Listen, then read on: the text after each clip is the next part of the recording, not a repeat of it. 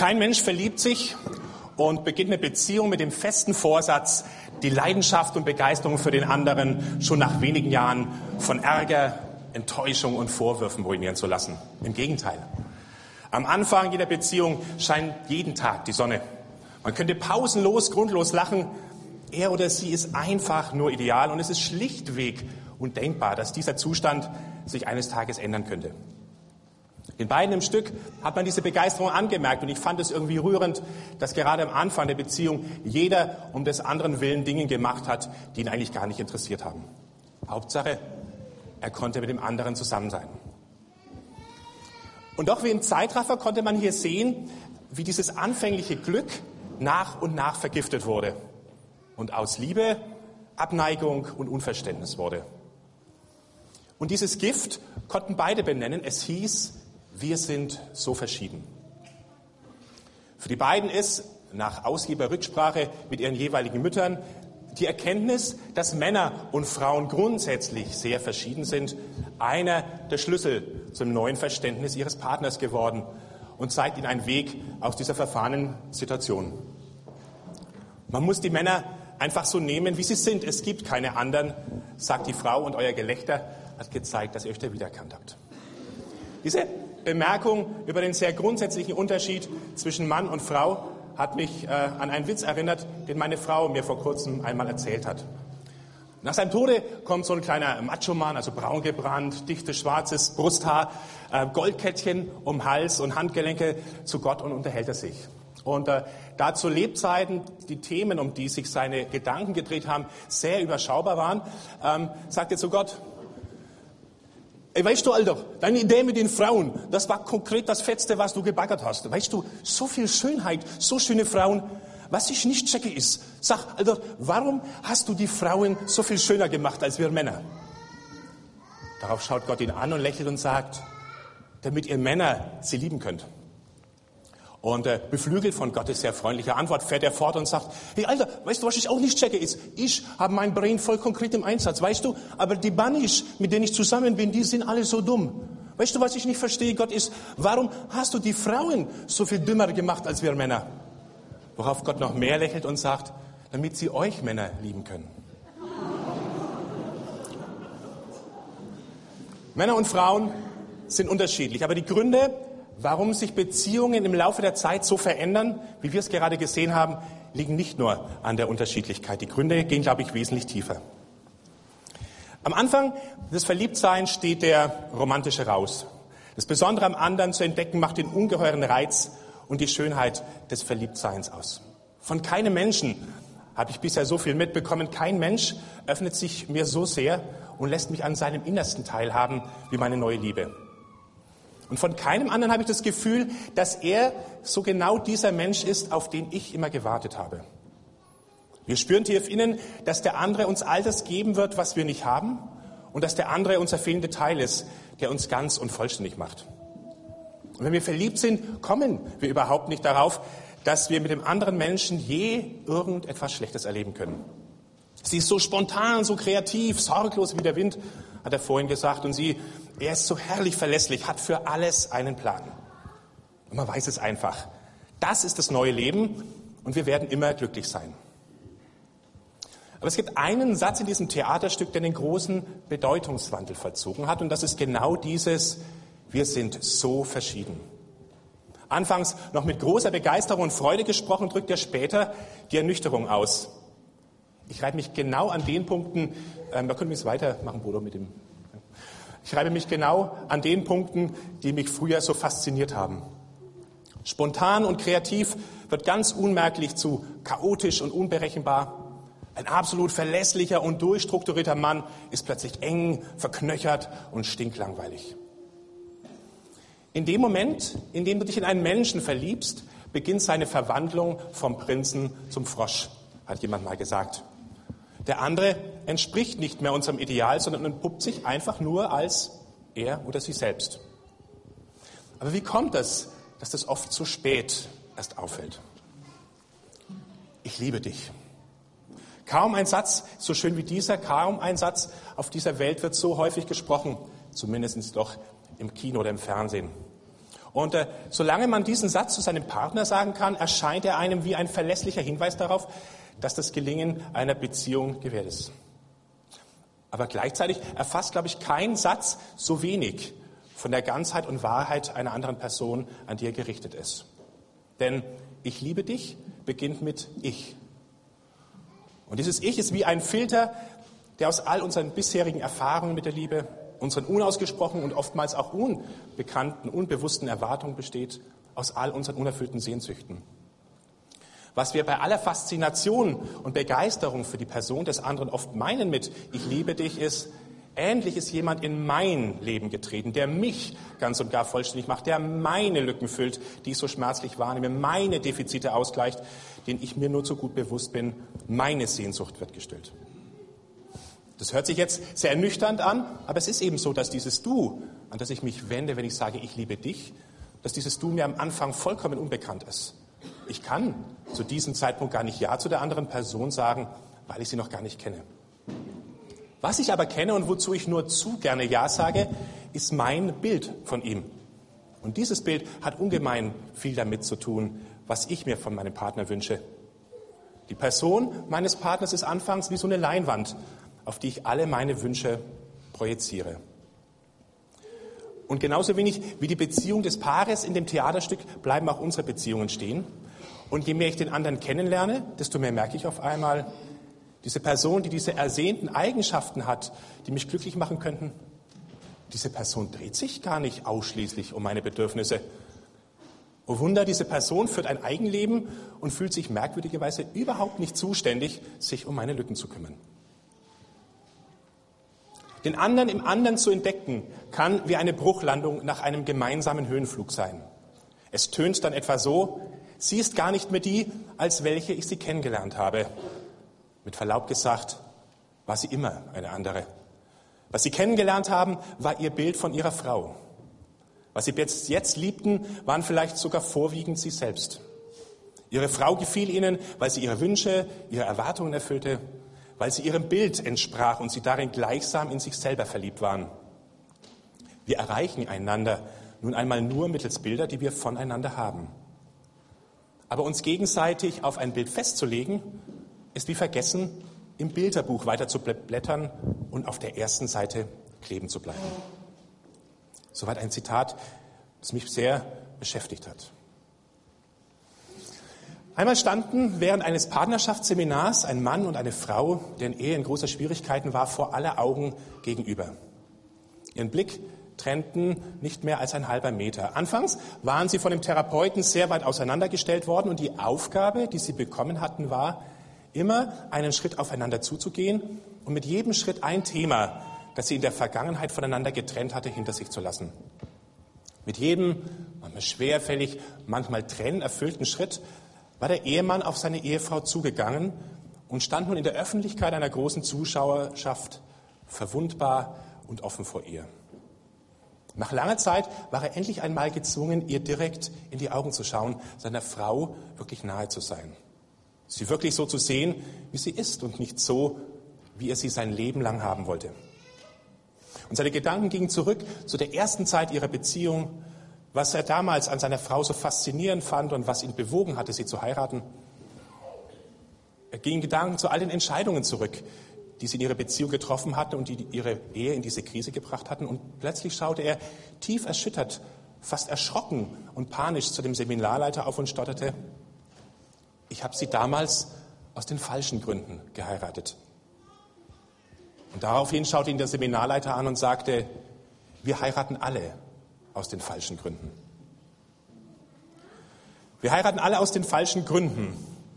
Aber genau dann, wenn diese Erkenntnis zu dämmern beginnt und in einer Ehe das eigentliche Abenteuer einer lebenslangen Beziehung beginnen könnte, nämlich wo man anfängt, seine Masken fallen zu lassen, wo sich zwei Menschen in der ganzen Wahrheit begegnen können, wo die alten Schmerzen und Narben meiner Lebensgeschichte an die Oberfläche kommen, genau dort, wo Annahme, Hingabe und Heilung stattfinden könnte, genau dort beginnt meistens der wortlose Anfang vom Ende. Wir merken, wir bekommen nicht, was wir uns wünschen und beginnen innere Nähe zum Partner zu verlieren. Alles Mögliche, was der Partner tut oder sagt, entspricht nicht unseren Vorstellungen. Und gerade weil es der geliebte Partner ist, tut das besonders weh. Den Schmerzen besonders tief und wiegen Mängel besonders schwer. Wir können den Eindruck nicht abschütteln, dass die gemeinsame Unternehmung, Unternehmung Ehe, die als strahlender, hoffnungsfroher Weg begann, in der Sackgasse geendet ist. Und aus einer einstmal so perfekten und besonderen Ergänzung wird jetzt der Mensch, an dem ich mich tagtäglich reibe.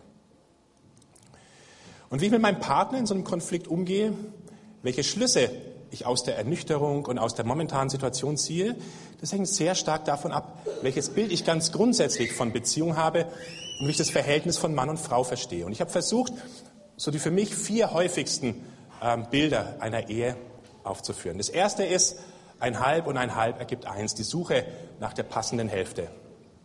Nimm irgendeinen Film aus Hollywood und schau dir an, wie der Held oder die Heldin trotz aller widrigen Umstände am Ende doch noch den Traummann, die Traumfrau findet. Und du wirst entdecken, das Bild von Beziehung, das damit vermittelt wird, ist, und mit dem die Mensch, Mehrheit der Menschheit groß wird, eine gute Beziehung ist wie zwei Hälften eines Kreises, die genau zusammenpassen. Es gibt den einen Traummann, die eine Traumfrau, die genau zu mir passt wie ein Schlüssel zum Schloss. Und es lohnt sich, so die unermüdliche Botschaft dieser Filme so lange zu suchen, bis man ihn gefunden hat. Und wenn es aber zu viel Streit gibt, zu viele Reibungsflächen auftauchen, dann zeigt sich einfach, dass die Hälften nicht zueinander passen. Und der naheliegende Schritt ist dann, sich von neuem auf die Suche nach dem einen Partner zu machen, der endlich passt. Aber bevor wir Christen zu selbstsicher nach Hollywood zeigen, den Kopf schütteln und zu sagen, wie kann man nur, möchte ich darauf hinweisen, dass es auch eine fromme Variante dieser zwei passenden Hälfte-Theorie gibt. Ich zum Beispiel habe als Jugendlicher oft den Satz gehört, Gott hat irgendwo auf der Mensch den einen Menschen, äh, irgendwo auf der Welt den einen Menschen für dich, der genau zu dir passt. Du kennst ihn noch nicht, aber Gott hat euch beide schon im Blick und irgendwann wirst du ihm, wirst du ihr schon begegnen. Und dann macht man sich auch als Christ auf die Suche nach dem einen Menschen, der passt und meint man ihn gefunden zu haben und erlebt Konflikte, dann liegt der Gedanke nahe, wahrscheinlich habe ich nicht lang genug nach Gottes Willen gefragt, habe mich in den Falschen verliebt. Und man beginnt von neuem. Viele Jahre nachdem ich diese Botschaft zum ersten Mal gehört habe, habe ich mich gefragt, wo genau steht das denn in der Bibel?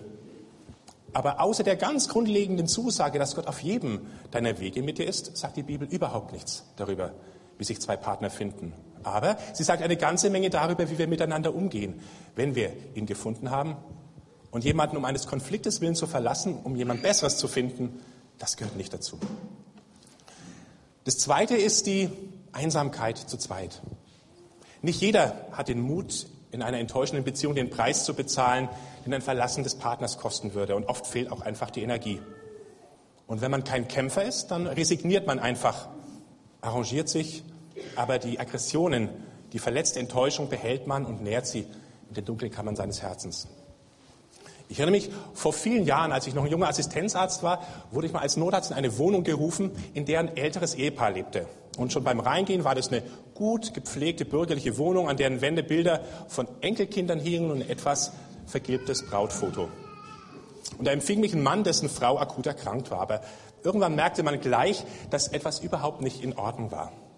Und es dauerte keine Minute, da brach Wut in einer ungeheuren Heftigkeit aus dem Mann heraus und er schrie die Rettungsassistentin und mich fast an, nehmt's mit, ihr Alter, ich kann's nicht mehr sehen, nehmt's mit oder ich schmass in die Ringetz. Also für die etwas Norddeutschen, nehmt sie mit, die Alte, ich bin ihres Anblicks überdrüssig. Nehmt sie mit oder ich schmeiße in den Fluss, der da heißt die Regnitz. Ich bin, ich bin von dort fortgefahren und habe mich gefragt, ähm, was ist passiert, dass aus diesem glücklichen Foto von dem Brautpaar diese Hölle geworden ist, die diese beiden sich da wohl tagtäglich bereiten. Also wie viele Stoppschilder muss man überfahren, wie viele rote Ampeln übersehen, dass Hoffnung und Liebe in der Beziehung so grausam enden. Das Dritte, was häufig vorkommt, ist, glaube ich, das lieber Schein als Sein. Also das ist ein Eheverständnis, das ähnlich davon ausgeht, dass du zwei Hälften hast, die passen.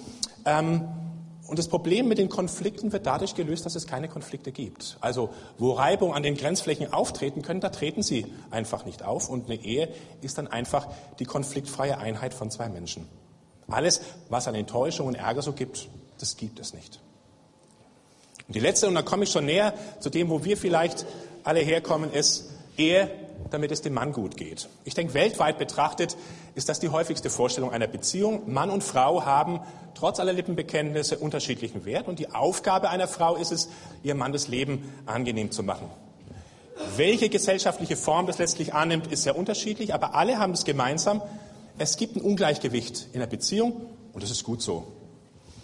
Aber auch da, bevor wir anfangen, auf andere Kulturen, andere Religionen mit dem Finger zu zeigen, sollten wir sehr demütig fragen, ob wir Christen nicht auch eine ganze Menge dazu beigetragen haben. Und ich denke, zumindest habe ich das bei mir gesehen, ein Satz, der dieses Bild von der Ungleichheit sehr entscheidend geprägt hat, ist diese Stelle aus dem Schöpfungsbericht, in der Gott findet, dass der Mann nicht allein sein sollte und wo Martin Luther übersetzt, ich will ihm eine Gehilfin schaffen, die um ihn sei.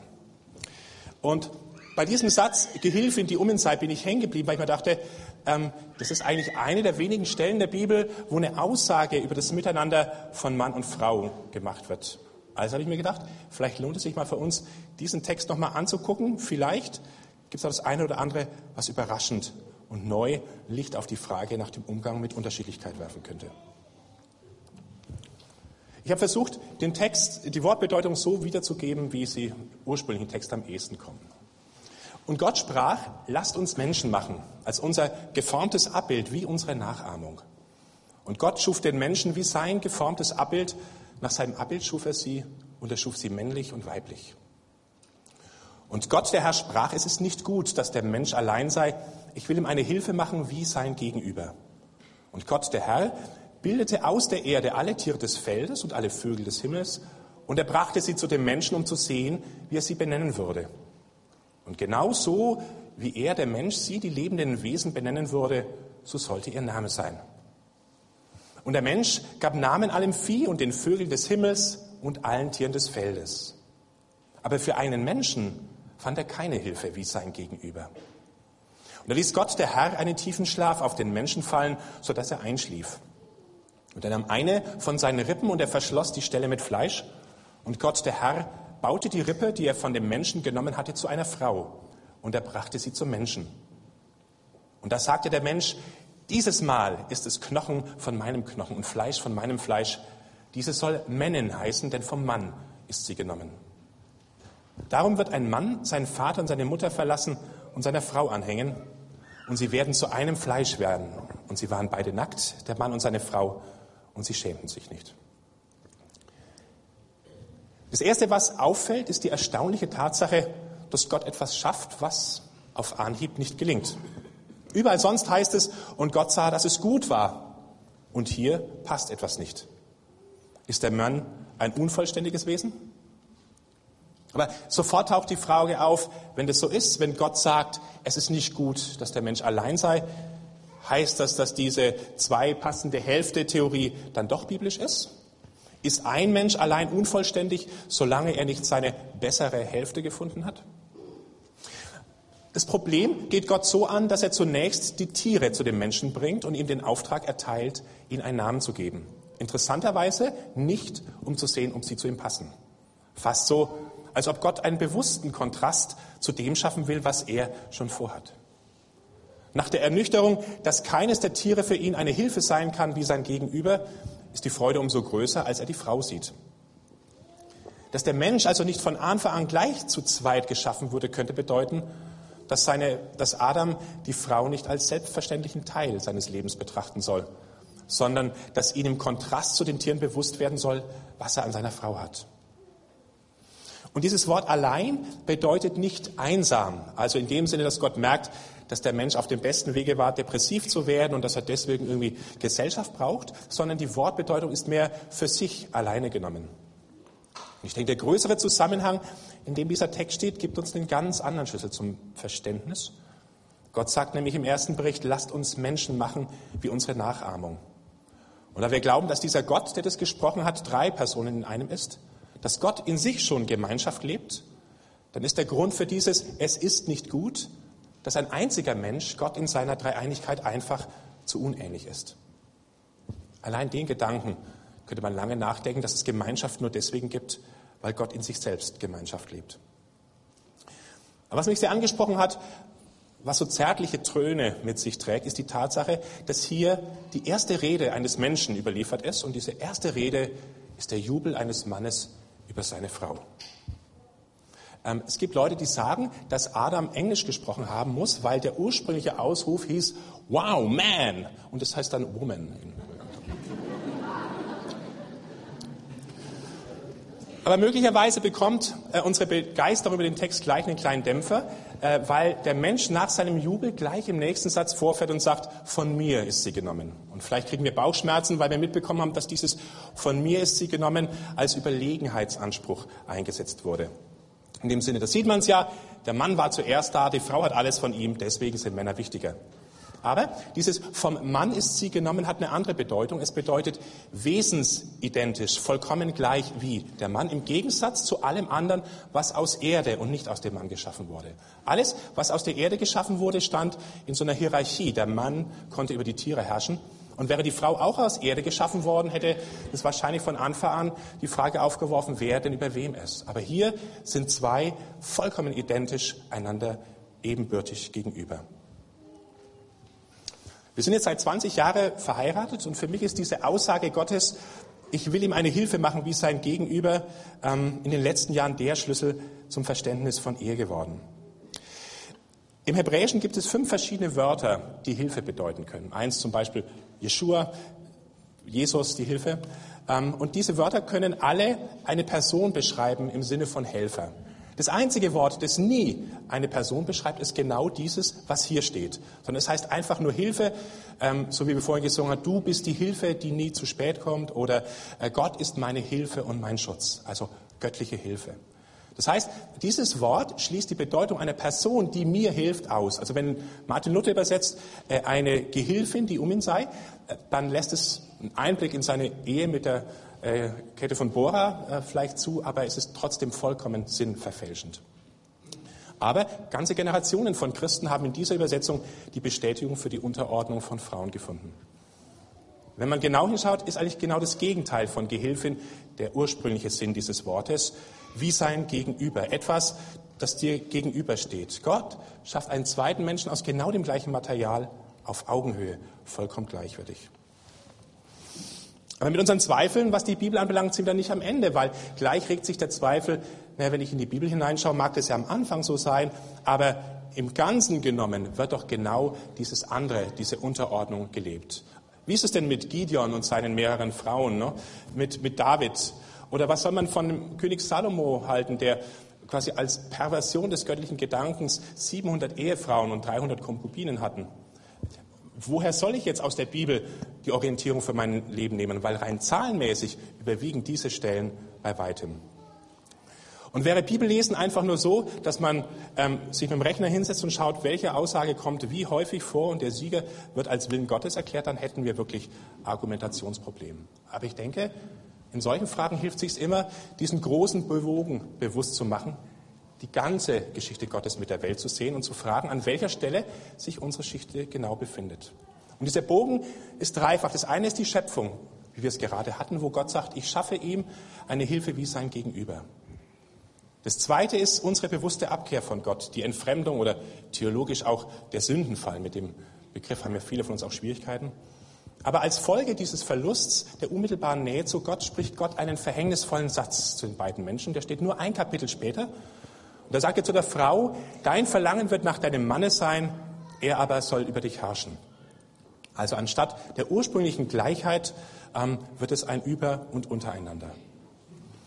Und wäre das letztes, Gottes letztes Wort, hätten wir ein Problem. Aber es war nicht Gottes letzte Wort, sondern das Wort wurde Mensch und wohnte unter uns. Und mit seiner Auferstehung hat Jesus die neue Schöpfung begonnen. Und das Spannende ist nun, dass sich Jesus immer, wenn es auf die Beziehung von Mann und Frau kommt, sich immer auf die Ordnung der Schöpfung beruht und nie auf das dritte Kapitel der Schöpfung. Von Jesus ist ein Gespräch überliefert, das er mit Frommen seiner Zeit geführt hat, in dem es um die Frage ging, ob ein Mann seine Frau aus jeder beliebigen Ursache entlassen darf. Also wichtig zum Verständnis des Textes, weil man das gerne schwarz-weiß sieht, ist, ähm, dass nicht alle jüdischen Männer so gedacht haben, so auf der Suche nach einem Vorwand eine neue Frau zu bekommen, sondern Das handelt sich um eine rabbinische Diskussion um die Auslegung einer Bibelstelle im fünften Buch Mose, im 24. Kapitel, wo es eben heißt, wenn ein Mann eine Frau geheiratet hat und er findet an ihr wörtlich eine hässliche Sache, dann darf er ihr einen Scheidebrief ausstellen. Und die Rabbiner haben es folgendes gemacht, die haben diese beiden Begriffe genommen, hässlich und Sache, und haben diskutiert, was das jetzt bedeutet. Und dann gab es zwei Gruppen. Die einen haben gesagt, Mose legt den Schwerpunkt auf hässlich. Und das einzig Hässliche, was eine Frau machen kann, ist fremd zu gehen. Und die anderen haben gesagt, nein, Mose legt den Schwerpunkt auf Dinge und da langt es schon, wenn eine Frau beim Mittagessen den Salat anbrennen lässt.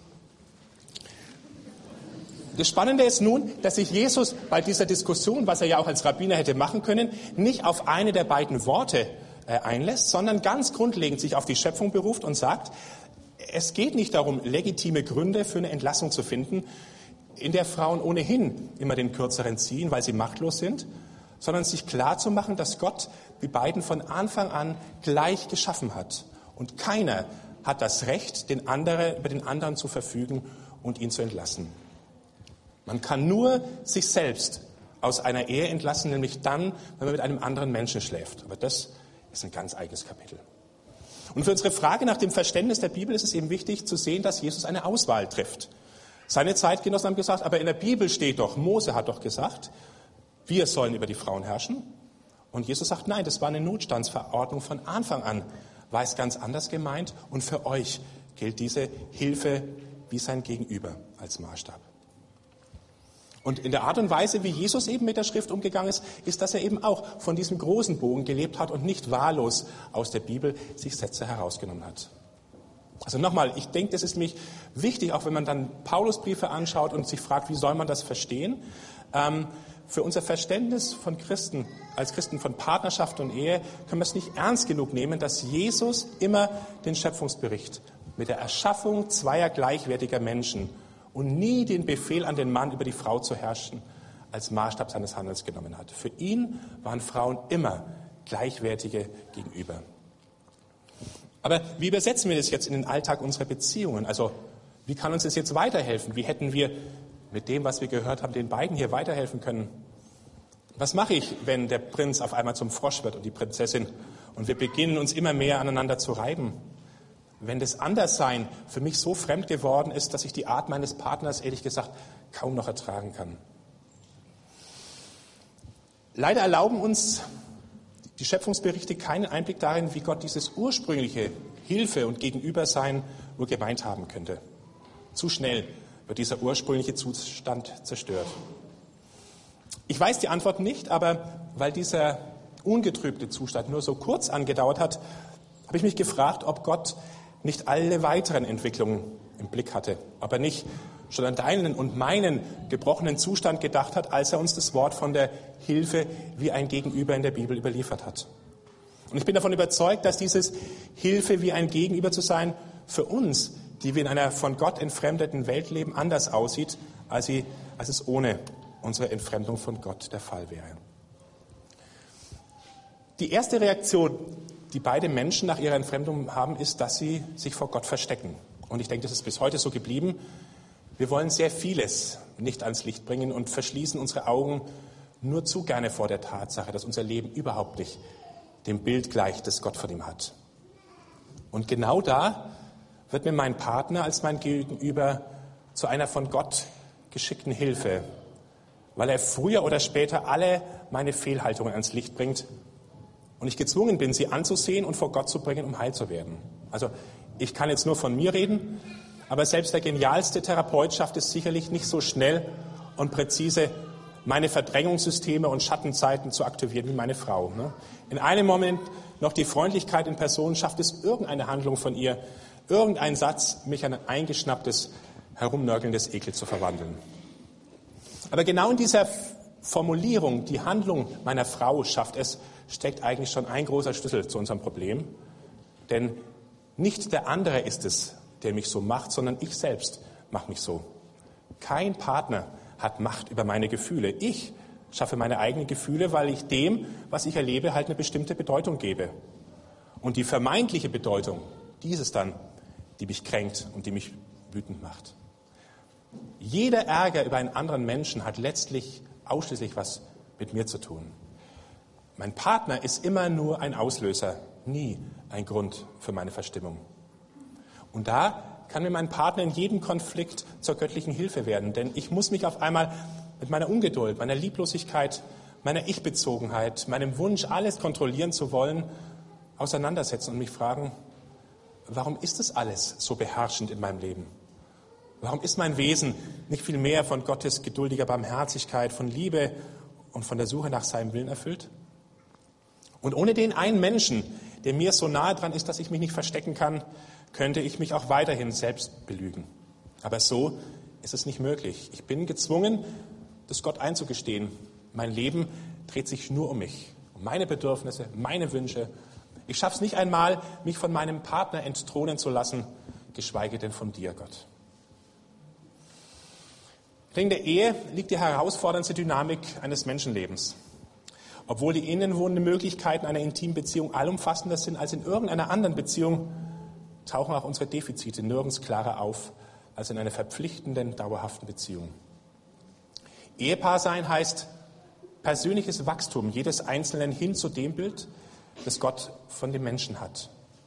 Nicht der andere ist meine Ergänzung und füllt meine Lücken aus, also ein halb und ein halb wäre eins, damit ich ganz eins werde, sondern er wird mir zur lebendigen Aufforderung an meiner Seite, mich mit Gottes Hilfe diesen Lücken zu stellen, meine Wunden von Gott heilen zu lassen, damit ich selbst ein Ganzes werde. Eins und eins ergibt eins. Wir heiraten alle aus den falschen Gründen, war ein Satz, den ein Therapeut gesagt hat. Und auch unser Paar hat das im Stück erlebt. Aber selbst wenn wir aus den falschen Gründen heiraten würden, macht es ja gar nichts, denn diese Gründe begründen ja nicht meine Ehe. Es macht gar nichts, weil man ein ganzes gemeinsames Leben Zeit hat, die ursprünglichen Bilder voneinander hinter sich zu lassen und den anderen im anderen zu entdecken. Und wenn wir erst einmal beginnen, diesen Mut aufzubringen, dann macht es auch für unsere Beziehung zu Gott nicht halt. Wir beginnen die Bilder zu hinterfragen, die wir auch von Gott haben. Das Bilderbuch, wo wir nie weitergeblättert haben. Und vielleicht entdecken wir auch da den ganz anderen in Gott und entdecken, wie in unserer Beziehung, in wie vielen Bereichen wir uns und nicht ihn auf unseren Thron gesetzt haben. Aber vielleicht steckst du ja gerade mittendrin in so einer Situation, wo dir die Zukunft deiner Beziehung dunkel und ungewiss ist, wo du mittlerweile aller Hoffnungen beraubt bist, dass sich jemals noch was Gutes ändern könnte, dass dein Mann, deine Frau jemals anders wird. Aber vielleicht solltest du es mal anders sehen. Vielleicht ist gar nicht der Punkt, dass der andere sich ändern muss. Vielleicht seid ihr gerade deswegen in dieser Situation. Hat Gott es zugelassen, dass ihr euch da befindet, wo ihr euch befindet, damit dein Partner als unerträgliches Gegenüber dir helfen kann, dich all deinen Schatten zu stellen, die dein Leben in Besitz haben. Deinem Ärger, deinen Verurteilungen, deiner Ablehnung, deiner fehlenden Kontrolle über einen anderen Menschen und zuletzt auch der Tatsache, dass dein Vertrauen zu Gott schweren Schiffbruch erlitten hat. Ich weiß es nicht. Ich kenne ja eure Situation nicht, aber ich denke, es wäre doch mehr als ein Gedanken wert, oder? Wir sind so verschieden, haben die beiden gesagt. Und diese Verschiedenheit kann göttliche Hilfe, aber auch schwer zu ertragende Last sein. Und ich würde gerne zum Schluss euch noch ein Lied vorspielen, von einer Frau, die genau das auch erlebt hat.